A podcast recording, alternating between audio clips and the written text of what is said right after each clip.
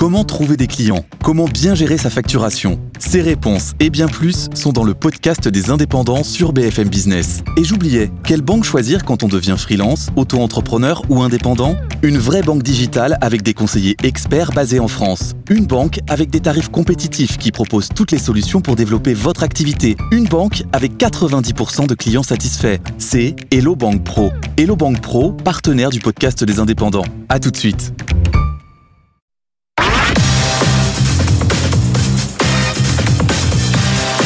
BFM Business, vos placements, nos conseils, BFM Bourse avec Guillaume Sommerer. Et toute la famille réunie comme chaque après-midi jusqu'à 17h, ils sont là. Stéphane Pedradi, éditorialiste BFM Business. Bonjour Stéphane. Salut Guillaume. Jean-Louis Dalleuro, salut Jean-Louis, welcome. Bonjour Guillaume, bonjour Stéphane. Les équipes web BFM Bourse, que d'articles que d'articles aujourd'hui, Jean-Louis, sur notre site bfmbourse.com. On a beaucoup de publications. Hein. Ouais, ouais. Beaucoup d'actu de marché, effectivement. Des marchés, euh, pour autant, en mode pause. Hein. Depuis 2-3 jours, euh, on, reprend son souffle, on est tranquillou, là, et on reste un peu en dessous des 8000 points sur le CAC 40. Moi, ça me donne l'impression d'un marché quand même en lévitation, euh, parce qu'il n'y a pas tellement de données macro à se mettre sous la dent hein, pour savoir est-ce que les taux vont baisser, quand, etc. Euh, et donc, on se concentre assez logiquement sur les résultats d'entreprise. Il y en a qui sont assez bons, hein, voire même très bons comme Interparfum, et puis d'autres qui sont mauvais comme Worldline. Donc finalement, le, marché se tient. Par contre, euh, il faudra voir comment la situation évolue en Europe, à l'Est, euh, notamment en Moldavie, puisque la région séparatiste de Transnistrie a demandé, euh, qui est russophone, a demandé l'aide de, la Russie pour sa protection. Donc c'est quand même pas très bon signe. Est-ce qu'il y aura un nouveau front? Voilà, donc ça, ça pourra quand même avoir un impact sur les marchés. Toujours chaud. Moi, je vais rester sur la même ligne qu'en début de semaine. Euh, je vous avais rappelé qu'en 2000, il y avait 50 petits points qui nous séparaient des 7000 points.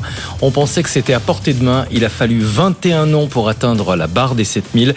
Et j'ai bien peur, euh, au vu notamment de ce que vient de dire Jean-Louis, mais il y a aussi plein d'autres facteurs, que la barre des 8000 points, qui paraît très très proche, euh, elle soit encore difficile à ah, atteindre. vous croyez ouais. Les derniers kilomètres sont souvent les plus difficiles. C'est vrai, c'est vrai. moi, j'y crois, 8000. Attendez, les valorisation, ça va, elles sont Puis tout est prêt en plus. Hein. Antoine ouais. Larigauderie a déjà la casquette euh, qui est, prête à, ah. à, Euronext. Ouais, ouais. voir ça. Les 8000 points, on n'en est pas si loin, mais c'est vrai que parfois c'est le dernier kilomètre le plus difficile. Qu'est-ce qu'il faut suivre aujourd'hui? Le PIB américain, il a été publié ce PIB américain, on en reparlera avec Thibaut Prébé. Oh, il est à peine révisé à la baisse là pour le quatrième trimestre. Il reste très costaud quand même ce PIB américain, 3,2% aux États-Unis malgré les hausses de taux, 3,2% de croissance au quatrième trimestre, c'est quand même pas mal. Et puis on parlera aussi de la lumière au bout du tunnel, hein, tout au long de l'après-midi jusqu'à 18h. Les indices proches des records, des publications saluées. Interparfum gagne 7%, mesdames, messieurs, aujourd'hui. La lumière au bout du tunnel pour le Bitcoin aussi, plus de 60 000 dollars. On en parlera tout à l'heure. Oui, le Bitcoin monte. Et puis la lumière au bout du tunnel, c'est parfois aussi, méfiez-vous, le train qui arrive.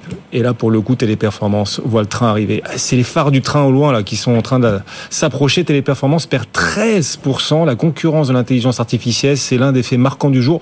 On avait prévu de pas parler d'IA aujourd'hui ben, C'est le marché qui dicte, euh, qui dicte l'actualité. naturel.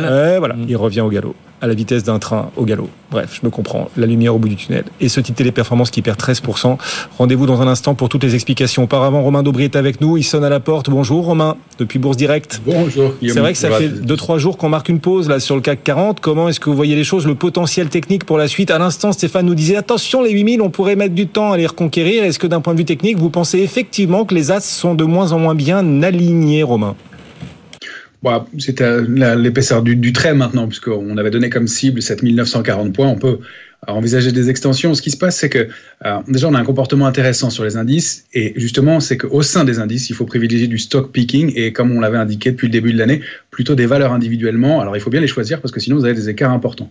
Maintenant, à court terme, euh, on est monté récemment avec peu de soutien acheteur, un petit peu, mais le, le bénéfice a été rapidement euh, encaissé. Et même si le, le, le, sens reste un peu à la main des acheteurs, c'est quand même assez timide.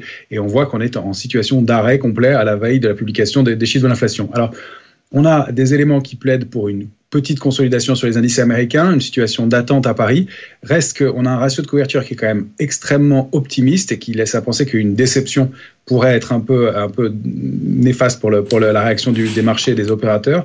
Et on a cette situation euh, en même temps qui est à, surveiller, c'est qu'il reste sur l'indice VIX de la volatilité un gap qui a été ouvert euh, eh euh, je reprends mes, notes, pardon, mais le 12 euh, février, qui n'a pas été comblé. Et les gaps sur l'indice de volatilité sont toujours comblés et en général assez rapidement.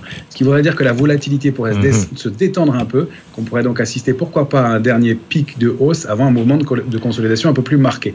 Euh, c'est un peu le scénario qu'on privilégie, avec donc en mire des extensions, pourquoi pas. Mais attention, donc euh, sous 13,29, donc le gap 12,98, 13,29, alors que la volatilité vaut 13,67 à l'instant. Oui, vous repreniez vos, vos notes, votre votre, grimoire, euh, effectivement, Romain. En ouvrant votre grimoire, est-ce que vous parvenez à lire l'avenir? En tout cas, les prochains seuils techniques, il faudra surveiller sur le CAC 40 à la hausse ou à la baisse?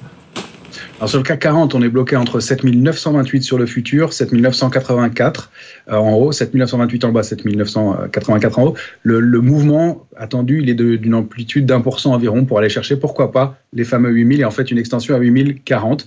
Euh, en dessous de 7928, on pourrait accélérer, c'était 1% à peu près dans, la même proportion, pour viser 7872 points.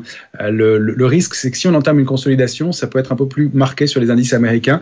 On a des seuils techniques importants. Si on regarde euh, bien le S&P, euh, le danger c'est 4968. Il faudrait déborder 5106 pour réactiver la dynamique haussière. Et le Nasdaq, on bute quand même depuis 4 semaines d'affilée sur 17 962. C'est une grosse résistance.